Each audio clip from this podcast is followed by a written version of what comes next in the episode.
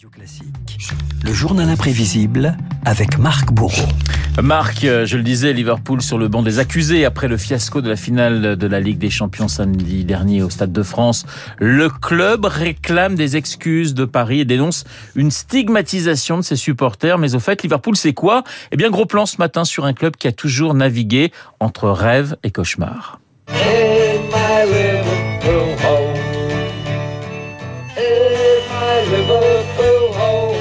Liverpool, la ville à l'accent si singulier, comme le dit cette chanson, celui des dockers de la révolution industrielle, symbolisé par un emblème, le Liverbird Renault, mi-aigle, mi-cormoran. Le Liverbird, un oiseau mythique brodé aussi sur les maillots rouges de son club de foot. Moi j'ai grandi dans cette ville. Ici, tout le monde est supporter, les femmes, les hommes et même les enfants. Et quand les Reds jouent, les Reds, ils jouent pour nous tous. Et quand les Reds gagnent, ils gagnent pour nous tous. Liverpool, c'est aussi sa cathédrale, le stade d'Anfield, qui a vu passer 19 titres nationaux, dont un en 1966, qui allait replacer la cité ouvrière au centre de l'Angleterre, comme se souvient l'une des gloires de l'époque, Ian Callaghan. C'était très émouvant pour Liverpool. La reine était en tribune pour nous remettre la coupe. Le seul fait qu'elle soit au milieu de la foule, c'était magique. Elle était avec nous.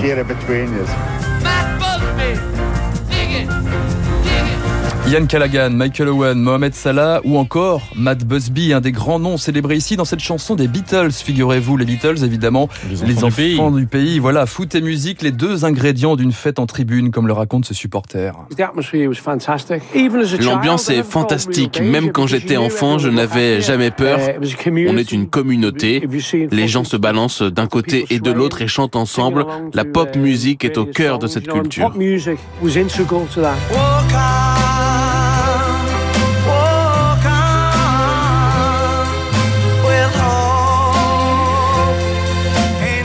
Renaud, vous avez sans doute reconnu l'hymne du club, évidemment vous en parliez. You Never Walk Alone. You Never Walk Alone du groupe Jerry and the Pacemakers, un tube des années 60 entonné dans la victoire comme dans la défaite.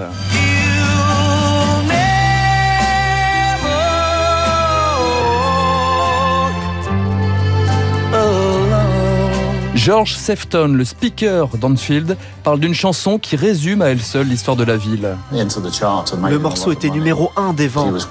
C'était fou, il passait tout le temps à la radio, on l'entendait dans les sandwicheries le midi. Et puis un jour, des supporters se sont dit, on va l'importer dans le stade.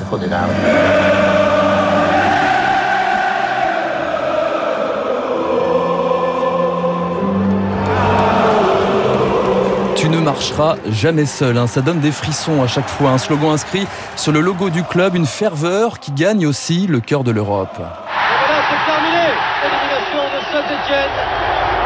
77, Liverpool élimine Saint-Etienne, évidemment, en Coupe d'Europe. Euh, vous vous en souvenez peut-être. 3 buts 1, c'était terrible. Il y avait Battenet qui avait marqué un but pour Saint-Etienne, mais extraordinaire à revoir. Mais à cette minute de la fin, Faircloud avait marqué le troisième but pour Liverpool. Liverpool, donc, euh, qui prend du, du galon, effectivement, ce soir-là. Premier des 13 titres européens des Reds. Liverpool sur le toit de l'Europe, pour le meilleur comme pour le pire.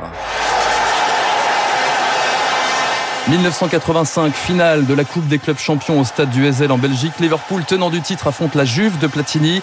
Des supporters anglais s'en prennent au tifosi. 39 morts, 450 blessés. Véritable scène invraisemblable aujourd'hui en Europe au cours d'un match de football. Les supporters de Liverpool, les fameux hooligans, la plupart complètement ivres, attaquent les supporters de la Juventus. Le petit mur de la tribune nord s'effondre. Les victimes sont en dessous. Personne ne peut plus bouger. Un spectateur italien dit c'est un véritable massacre. 14 supporters de Liverpool sont condamnés pour violence. Le club est suspendu de Coupe européenne pour 6 ans et fait le ménage chez ses supporters. Les prix des billets grimpent. Terminé les matchs debout. Le Hazel, un traumatisme pour les supporters de la première heure, amplifié par un autre drame 4 ans plus tard. It's been a black day for football. 93 football supporters died in the most tragic accident for the sport ever in this country. 89, la demi-finale de la Coupe d'Angleterre tourne au cauchemar. Une mauvaise gestion des spectateurs à l'entrée du stade entraîne un mouvement de foule et fait 96 morts. C'est le drame de Hillsborough. J'étais juste choqué. Il y avait deux policiers à cheval qui ne faisaient rien, à part passer dans la foule. Les gens s'agglutinaient devant le guichet. Tout le monde a dit ouvrez les portes. Mais un officiel leur a dit laissez-les fermer. Quand les portes se sont finalement ouvertes, c'était trop tard. 10 000 personnes se sont ruées vers les tribunes. C'était l'enfer. Mais j'étais chanceux. Justice pour les 96 Anton depuis euh, les supporters accusés à tort par Thatcher elle-même à l'époque d'avoir semé le trouble. La police est finalement reconnue responsable 20 ans plus tard. Le Hazel Hillsborough, deux drames représentés par deux flammes sur l'écusson du club aujourd'hui, deux cicatrices d'un temple du foot mondial marquées au fer rouge par l'ombre et par la lumière.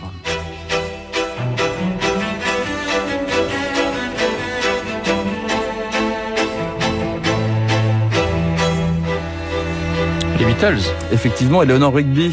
Ouais. Effectivement. Bah, on dit toujours qu'à Liverpool, il y a deux choses à voir. Le fameux temple des Beatles, hein, le fameux club La Caverne, et puis d'aller à Anfield Road, avoir un match euh, de Liverpool. Peut-être que David Barou un jour ira à voir euh, les Reds affronter le Paris Saint-Germain.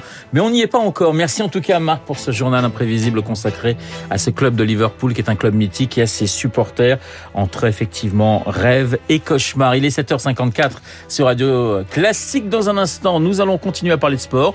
On va changer simplement de, eh bien de, de registre avec Roland Garros, David Barou.